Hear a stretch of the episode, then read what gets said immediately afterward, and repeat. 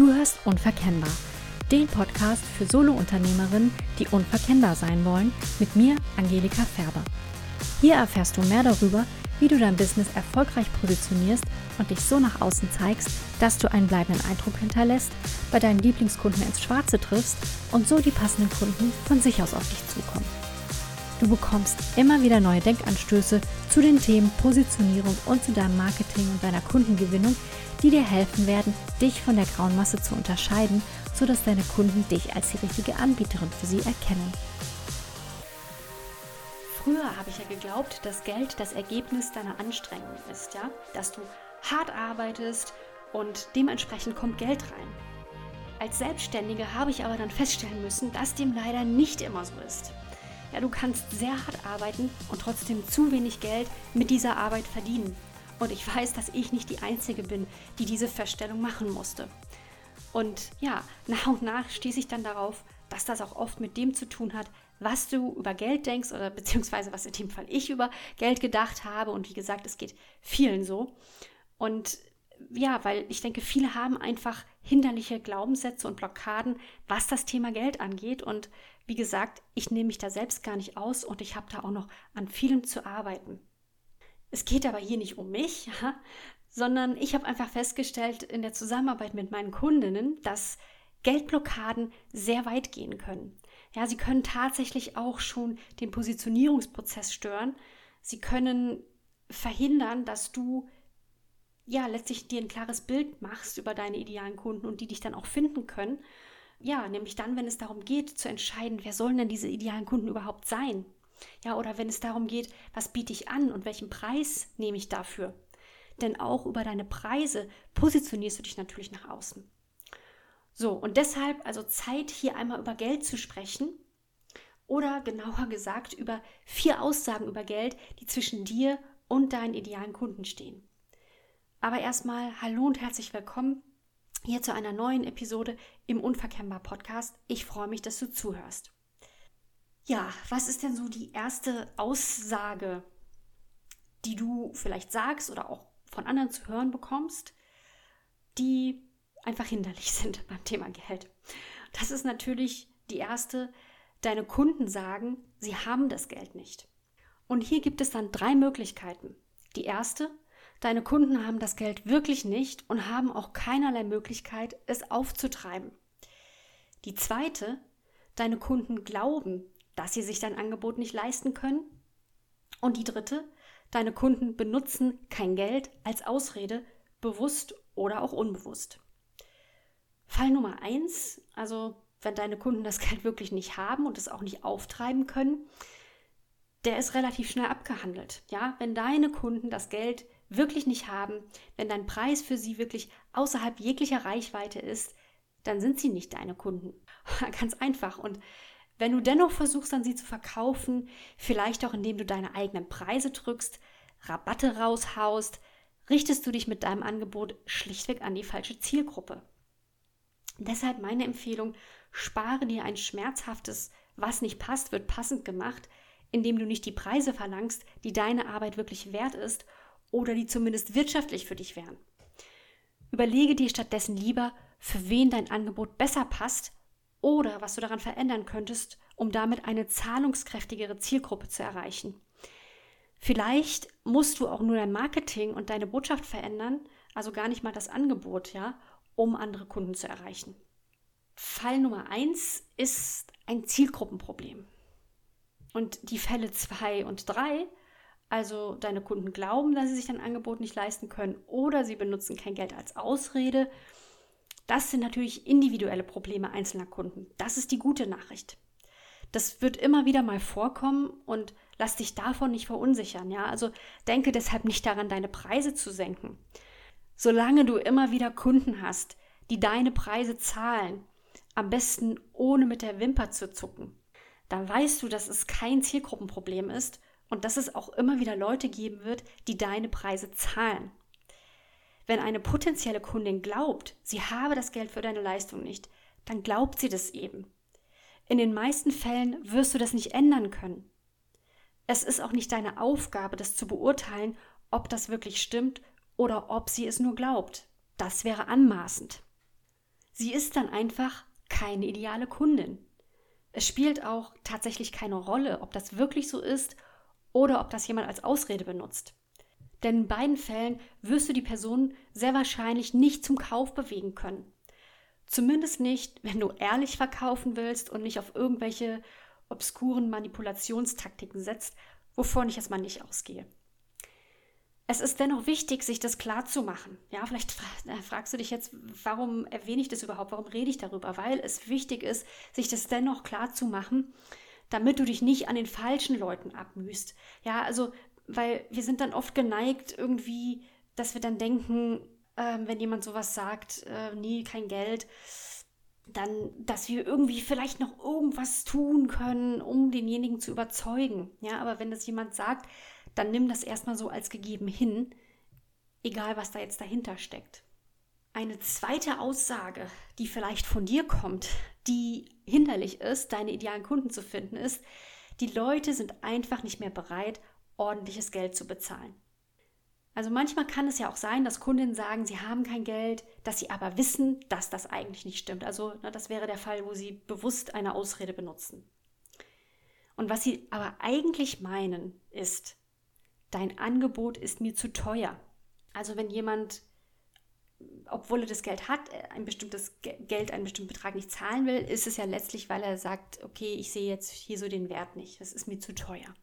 Und wenn du das öfter hörst oder wenn du das Gefühl hast, das ist der Grund, warum dich jemand nicht bucht, dann ist es gut möglich, dass sich der Gedanke festsetzt, die Leute sind einfach nicht mehr bereit, ordentliches Geld zu zahlen. Das ist was, was ich immer wieder mal so höre in so einem, ja, fast schon Beschwerdeton.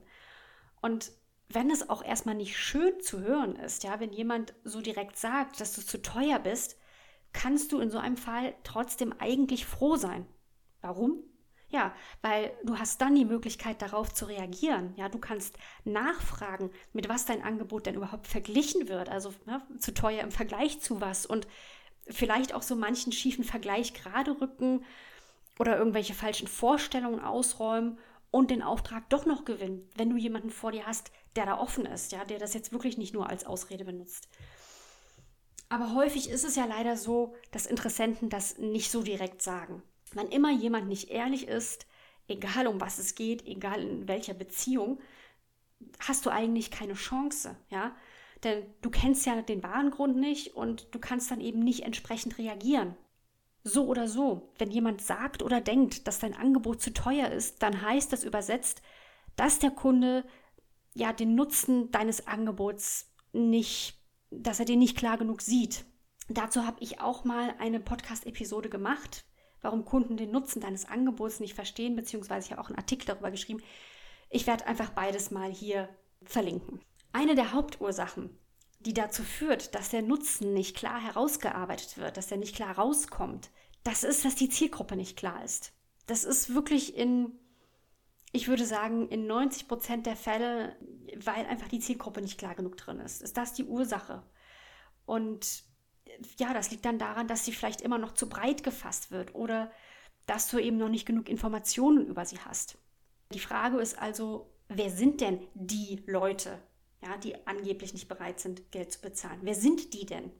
Falls es dir also öfter passiert, dass dein Angebot aus Preisgründen abgelehnt wird oder du das vermutest, schau dir unbedingt mal an, wie klar deine Zielgruppe wirklich ist oder genauer gesagt, wie klar dein idealer Kunde wirklich ist. Und das ist manchmal ein bisschen schwer selbst zu sehen, ja, wenn man, wir denken, wir, wir sind klar nach außen und ja, wir wissen ja, was wir meinen, aber ist das für Außenstehende wirklich klar? Hol dir da auch gerne mal Feedback von anderen, ja. Frag die mal, was kannst du denn erkennen, wenn du zum Beispiel auf meine Website schaust oder wenn du mein LinkedIn-Profil liest oder was auch immer es da bei dir zu sehen gibt. Frag Leute mal, was denkst du denn, wie würdest du denn jemanden beschreiben, mit dem ich arbeite? Ob das wirklich klar ist. Und wenn es nicht klar ist, dann ist es entweder so, dass du dann vielleicht sagen kannst, okay, da habe ich ganz andere Vorstellungen, dann musst du die eben klarer machen. Oder du merkst halt, nee, ich bin da selbst noch nicht klar genug und muss da einfach nochmal ja, in mich gehen. Die dritte hinderliche Aussage ist, wenn du sagst, meine Kunden haben kein Geld. Ja, du hast den Eindruck, du hast ein tolles Angebot, also du hast nicht nur den Eindruck, dass du ein tolles, du hast ein tolles Angebot, aber du hast den Eindruck, dass viele das eben nicht bezahlen können. Und dann sagst du also, meine Kunden haben kein Geld. Und das ist für dich die Erklärung, warum das Verkaufen so schwer ist oder du traust dich deshalb nicht, angemessene Preise für deine Arbeit zu nehmen. Aber so richtig glücklich macht dich das natürlich nicht. Ich habe vorhin ja schon mal von Anmaßung gesprochen.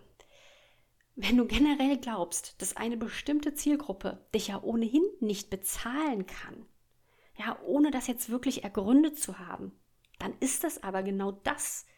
Ja, das, das, das ist dann anmaßend von dir.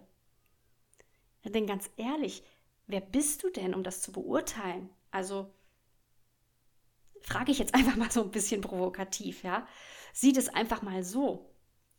Natürlich, das ist eigentlich eine Frage, und da nehme ich mich gar nicht aus, die müssen wir uns eigentlich immer stellen, wenn wir eine ja, ganze Gruppe von Leuten in, in irgendeinen Topf schmeißen. Ne?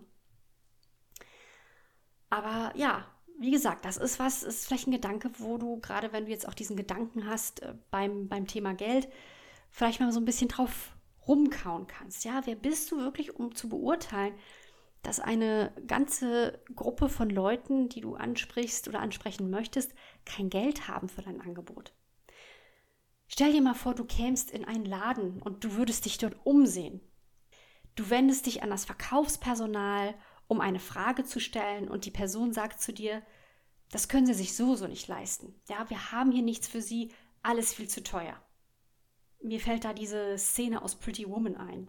Wenn du Pretty Woman kennst, was die meisten die meisten, auch wenn er jetzt schon äh, ja, ein paar Jahrzehnte auf dem Buckel hat, der Film, die meisten kennen ihn doch. Da gibt es ja genau diese Szene, wo die, wo die Hauptdarstellerin in so eine feine Boutique reinkommt und ähm, vom Verkaufspersonal total mies behandelt wird und die ihr eben genau dieses Gefühl geben, wir haben hier eh nichts für dich, was willst du denn hier? Und jetzt stell dir mal vor, du bist in so einer Situation. Würdest du nicht lieber selbst entscheiden, ob das der Fall ist, ja, du gehst in den Laden, du schaust dir Sachen an, willst du dann nicht lieber selbst entscheiden, ob du dir diese Dinge leisten kannst oder willst? Wenn dir sowas passieren würde, wie würdest du dich dabei fühlen? Also, ich würde mich ehrlich gesagt auf gut Deutsch ziemlich beschissen fühlen, wenn mich jemand so behandeln würde. So, und deine, deine Interessenten und Interessentinnen, die kommen jetzt vielleicht nicht zu dir in einen Laden. Ja, und du würdest ihnen das sicher auch nicht so fies ins Gesicht sagen. Du bist ja kein, kein gemeiner Mensch. Aber letztlich tust du das in Gedanken, wenn du, ohne das jetzt wirklich zu wissen, wenn du das so generell sagst und glaubst, dass deine, in Anführungszeichen, Kunden das Geld nicht haben, um dich zu bezahlen oder zumindest die Preise, die dir eigentlich so vorschweben.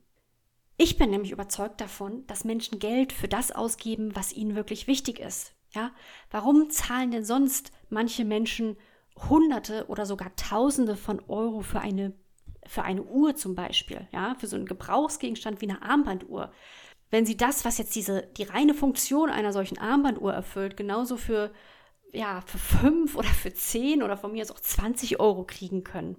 Weil ihnen das, was sie, was sie mit, ja, aus meiner Sicht völlig überteuerten Armbanduhren verbinden, halt wichtig ist. Ein bestimmter Status oder weiß ich nicht, sie fühlen sich irgendwie besser, keine Ahnung. Erinnere dich mal an etwas, das du unbedingt wolltest, ja? Eine Sache, die du kaufen wolltest oder vielleicht auch einen Kurs, eine Weiterbildung, eine Reise, die du unbedingt machen wolltest. Also etwas, das vom Preis her schon eine Investition war. Also schon ein Betrag, über den man länger nachdenkt, für den du vielleicht sparen musstest sogar oder dir Geld leihen musstest. Also der Betrag, der war in der Höhe, dass du dich schon etwas strecken musstest. Und vielleicht hast du im ersten Moment als du den Preis hörtest, auch gedacht, ach Mist, das ist zu teuer, das kann ich mir nicht leisten. Aber deine Gedanken führten dich immer wieder zu dieser Sache zurück, weil du es unbedingt wolltest, weil es dir so wichtig war. Ja, sie kreisten darum, bis du anfingst zu überlegen, wie du das Geld vielleicht doch aufbringen kannst. Und dann hast du die entsprechenden Schritte umgesetzt, um an dieses Geld zu kommen, um es doch möglich zu machen. Ich selbst habe das bei mir auch genauso erlebt vor kurzem. Ja, ich habe ich habe mich vor kurzem für ein Coaching-Programm entschieden, das ich lange Zeit, also jetzt eins für mich selbst, ähm, dass ich lange Zeit nicht auf dem Schirm hatte, weil ich mir gesagt habe, das ist, nee, das ist zu teuer. Aber ich kam doch immer wieder mal darauf zurück. Und als mir dann klar war, nee, ich glaube, das ist genau jetzt das Richtige für mich, war ich bereit, mir anzuschauen, ob, es, ob ich es nicht doch möglich machen kann. Es hätte genauso sein können, dass ich feststelle, es geht doch nicht, ja, weil ich die Summe einfach nicht aufbringen kann. Wenn es bedeutet hätte, dass ich mich jetzt für, weiß ich nicht, die nächsten Jahre, selbst für wenige Jahre verschulden muss, hätte ich das wohl abgelehnt. Ja, weil ich gewusst hätte, dass mich diese ja, Schuldenlast, ja, das würde sich nicht gut anfühlen, das würde sich irgendwie erdrückend anfühlen. Und damit wäre mir dann auch die Lust an dem neuen Programm äh, vergangen. Dann wäre es aber auch nicht mehr das Richtige für mich gewesen. Und dann wäre dann vielleicht auch einfach, ja, dann, dann wäre, würden, sage ich mal, die, die Kosten, also auch die, die Energiekosten, wenn einem sowas belastet, äh, die wären dann einfach wahrscheinlich, hätte ich als höher eingeschätzt als den Nutzen, den ich daraus ziehe. Das hat sich aber nicht herausgestellt für mich. Ich muss mich strecken, aber ich sehe es im Bereich des Möglichen. Also habe ich dann angefangen, ganz unvoreingenommen darüber nachzudenken, wie ich es eben doch ja, ermöglichen kann. Und genau das ist ja das Ziel, ja, wenn man Glaubenssätze auflösen möchte. Es geht ja darum, dass man unvoreingenommen an die Dinge rangehen kann und nicht, dass genau das Gegenteil von dem rauskommen muss, von dem, was man am Anfang glaubt. Ja, es kann ja sogar sein, dass man hinterher feststellt, nee, ich hatte recht. Ja, das ist wirklich einfach außerhalb meiner Reichweite und ähm, dass man bei seinem Standpunkt bleibt. Aber dann bleibt man bei ihm aus den richtigen Gründen. Ja, aus wirklich validen Gründen und nicht aus Angst. Ja, denn die steckt ja meist dahinter, wenn wir Neues nicht wagen wollen. Ja, Du weißt schon, das hast du sicher schon oft gehört, das können auch andere Leute noch viel besser erklären. Unser Hirn ist ja darauf getrimmt, den Status quo zu erhalten. Und selbst wenn der nicht zufriedenstellend ist, selbst wenn der uns nicht glücklich macht, aber da wissen wir wenigstens, was wir haben. Das gibt uns Sicherheit. Und das will unser Hirn, das will uns in Sicherheit bewahren.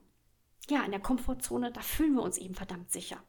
Aber das, was wir nicht kennen, ja, was alles, was außerhalb der Komfortzone ist, das macht Angst. Wer weiß, ob das wirklich gut wird. Ja? Wer weiß, ob, ob das eintritt, was ich mir davon erhoffe. Es ist natürlich ein Risiko, klar.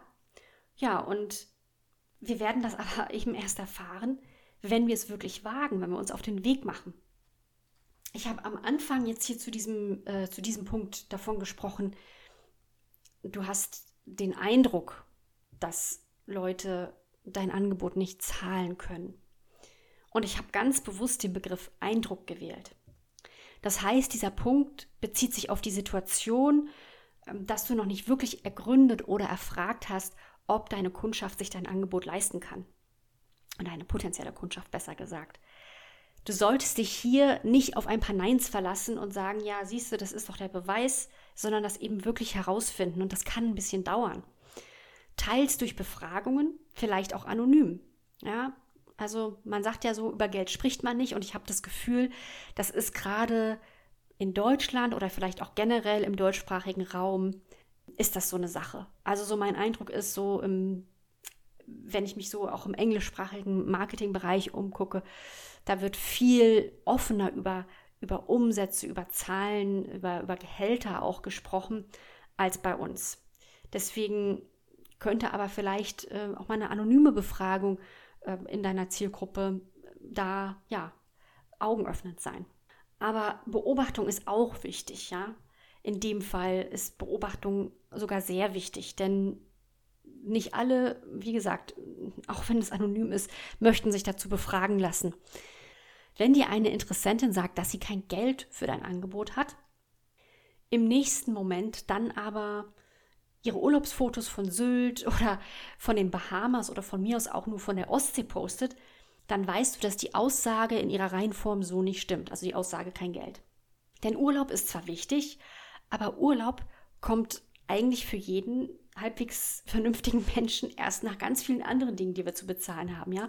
Kein, ich meine, es gibt diese Leute, aber die meisten Leute würden erst ihre Miete zahlen, bevor sie den Urlaub buchen, ja. Oder die kaufen, äh, gucken erst, dass sie alles andere, ihre laufenden Rechnungen bezahlt kriegen, bevor sie den Urlaub buchen. wenn deine Interessentin also Geld für Urlaub übrig hat, aber nicht für dein Angebot, dann war kein Geld also sehr wahrscheinlich nicht der wahre Grund.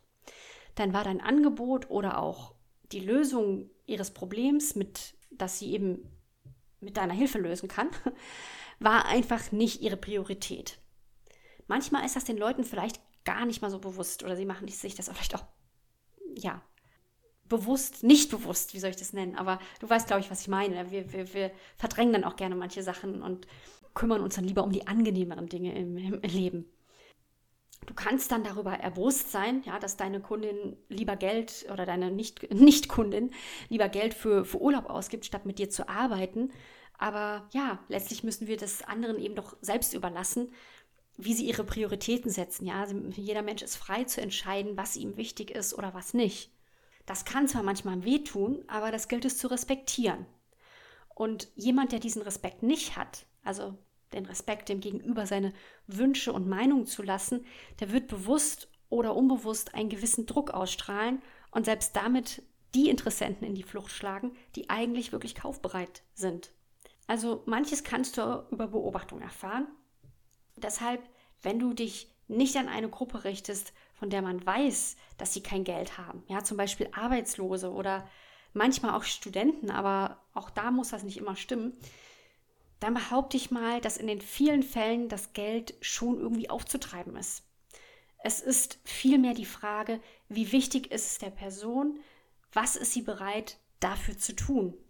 Die vierte wenig hilfreiche Aussage zum Thema Geld, die dich von deinen ja, idealen Kunden trennt, ist die Frage oder ist die Aussage, meine Wettbewerber nehmen wenig Geld, also kann ich nicht viel mehr verlangen.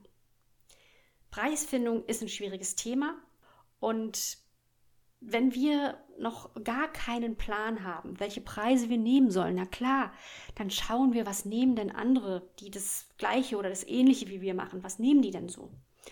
Und es schadet sich ja auch nicht, ein realistisches Gefühl dafür zu entwickeln, was so, ja, für Angebote wie deins bezahlt wird. Aber das birgt auch Gefahren, nämlich sich beim Preis allein am Markt zu orientieren. Denn damit gibst du die Kontrolle aus der Hand. Ja, du kontrollierst den Markt nicht. Wenn die Preisspirale immer weiter nach unten geht, was machst du dann? Machst du dann mit? Bis sich deine Arbeit eigentlich gar nicht mehr lohnt? Oder bis du immer mehr Geiz ist geil Kunden hast, auf die du eigentlich gar keine Lust hast? Viel wichtiger als die Frage, was nehmen die Wettbewerber, ist also die Frage, was sind deine Zeit und deine Arbeit wert? Und ja, das hat auch ganz viel mit dem Thema Selbstwert zu tun. Wenn wir uns nicht gut über uns selbst fühlen, dann fällt es uns auch schwer, selbstbewusst einen, ja, vielleicht überdurchschnittlichen Preis zu verlangen. Und dazu möchte ich dir, falls du sie noch nicht gehört hast, auch mal die äh, oder nochmal die Podcast-Episode mit Rebecca Siegel an die Hand äh, geben oder empfehlen. Ich weiß jetzt nicht mehr, welche Nummer es war, aber so wahnsinnig viele. Ich habe ja, glaube ich, heute ist es die das ist die 26, 27 Episode. Ich habe jetzt gerade den Überblick verloren. Ich glaube, dass das mit Rebecca die Nummer 24 war, aber auf jeden Fall, wenn du guckst, einfach ein paar Episoden vor dieser, da hatte ich ein Interview mit, mit Rebecca Siegel. Sie ist Verkaufstrainerin für Frauen und wir haben eben genau über dieses Thema ähm, Preisfindung gesprochen und eben auch sehr viel über dieses Thema Selbstwert und ja, wie du da auch mit bestimmten Glaubenssätzen, Blockaden und so weiter umgehen kannst. Gut, aber jetzt zurück zum heutigen Thema. Also, okay, aber jetzt zurück zum Punkt. Deine Wettbewerber nehmen wenig Geld und solltest du jetzt da mehr verlangen? Die Frage ist doch, würdest du sagen, deine Arbeit ist durchschnittlich oder vielleicht sogar unterdurchschnittlich von der Qualität her? Wenn das so ist, dann sind Niedrigpreise auf jeden Fall gerechtfertigt. Aber wenn du weißt, bei dir gibt es gute Qualität, wenn du weißt, du hast weitaus mehr zu bieten als die Preisdumper da draußen, dann solltest du auch weitaus höhere Preise als sie nehmen. Klar solltest du dann auch dieses Mehr an Qualität sichtbar machen. Ja, das muss für Außenstehende klar sein, warum deine Preise höher sind als die deiner Wettbewerber. Also der Nutzen deiner Arbeit muss erkennbar sein und das passiert auf unterschiedlichen Wegen. Kundenstimmen sind hier auch sehr bedeutend. Apropos, Ausgenommen hiervon sind Beta-Preise, also Testpreise. Ja, wenn du ein neues Angebot testest, das du erst noch erproben musst, dass du wo dass du noch keine Kunden hattest, ja, dann finde ich es völlig okay, wenn du erstmal einen niedrigen Preis ansetzt, um dann erste Kundenstimmen zu bekommen. Ja, damit du das vielleicht auch, ähm, damit das Risiko für die Leute nicht so hoch ist, dass es für die quasi ein No-Brainer ist und du von diesen Leuten, die da wenig Geld zahlen, für die du vielleicht dann fast for free oder so arbeitest, dass sie dir dann eben im Gegenzug Kundenstimmen geben. Ja, denn ganz ehrlich, wenn ich auf eine Angebotsseite komme und da will jemand für ein Angebot ja, mehrere tausend Euro haben oder vielleicht auch nur ein paar hundert. Vielleicht auch sogar unter hundert. Also wir haben alle kein Geld zu verschenken, die meisten zumindest nicht. Und wenn ich dann da keine einzige Kundenstimme sehe, ich würde im Traum nicht daran denken, mit dieser Person zu arbeiten oder das Produkt zu kaufen. Aber ich beziehe das jetzt eigentlich mehr auf Beratung und ähm, Coaching, ja. Und da sind wir im Bereich von ein paar hundert bis paar tausend Euro. Und wie gesagt, ohne Kundenstimmen, nö. Also woher soll ich denn sonst wissen, ob die Person das kann und wie lange die das schon macht? Das ist also die große Ausnahme, ja, Beta-Preise. Aber letztlich ist das Ergebnis, das deine Kunden durch dich erreichen, doch das Entscheidende. Ja, und das sollte es sein. Ist dir selbst klar, welches Ergebnis auch langfristig durch deine Arbeit möglich ist? Das ist nämlich auch ganz wichtig, um dir ja deines eigenen Wertes bewusst zu werden, des Wertes deiner Arbeit. Denk dabei nicht nur an das offensichtliche Resultat, sondern eben auch an das, was darüber hinausgeht. Ja, ich sage immer gerne die positiven Konsequenzen, die daraus folgen. Wenn dir diese klar werden, dann kommt dir vielleicht ein aus erster Sicht teurer Preis schon wie Peanuts vor oder du merkst, Mensch, ich muss unbedingt mal meine Preise erhöhen. Viele Solopreneurinnen trauen sich auch nicht, höhere Preise zu nehmen, weil sie Angst haben, dass dann keine oder zu wenige Kunden kommen. Ich habe ja am Anfang gesagt, du positionierst dich auch über deine Preise und beim klar positionieren kommt immer diese Angst auf, dass Leute sagen, ja, aber wenn ich auf der Seite wenn ich mich jetzt klar dahin stelle, auf diese Seite, dann kommen nicht genug Leute und das ist beim Preis natürlich genauso. Aber du musst dich halt hier wirklich auch fragen, ja, willst du wirklich, dass der Preis das ausschlaggebende Kriterium ist, um mit dir zu arbeiten?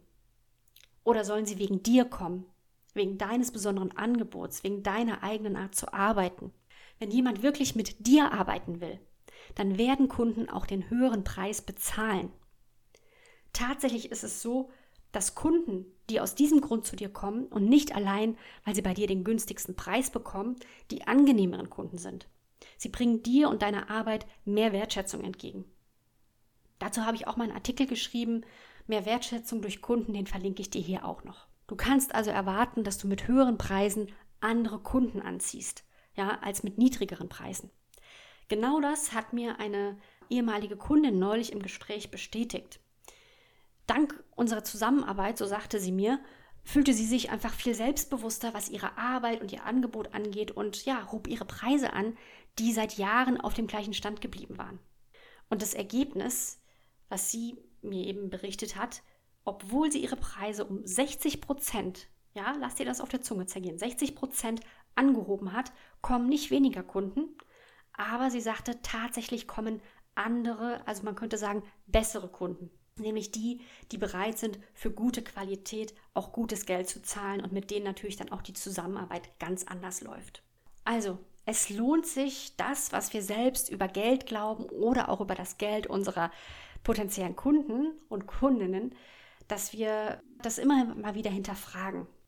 Weil das kann dir wirklich helfen, ja, das kann dir nicht nur helfen, an diese Geldblockaden ranzugehen, sondern das kann auch gerade im Hinblick auf deine Positionierung wertvolle Hinweise geben, wo du vielleicht noch nachschärfen solltest.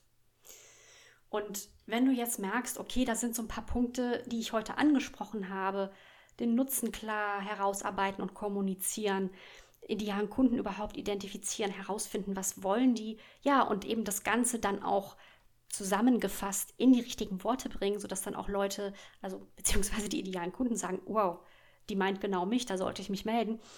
Wenn du da so ein paar Unsicherheiten hast in diesem Bereich, dann möchte ich dich ganz herzlich einladen, dass du dich bei mir meldest für ein kostenloses telefonisches Strategiegespräch. Den Link findest du wie immer auch hier in den Show Notes. Wir sprechen eine Stunde und finden heraus, ob ich dir helfen kann, ob die Chemie stimmt, vor allem auch, wie ich dir helfen kann. Für heute war es das. Ich bedanke mich ganz herzlich bei dir fürs Zuhören.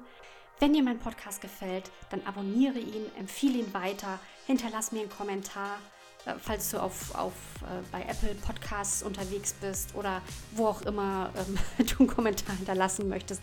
Schreib mir. Ähm, ich freue mich auf jeden Fall von dir zu hören. Bedanke mich, dass du heute zugehört hast, mir deine Zeit geschenkt hast. Und ähm, ja, freue mich aufs nächste Mal, wünsche dir jetzt noch einen schönen Tag oder Abend. Bis bald.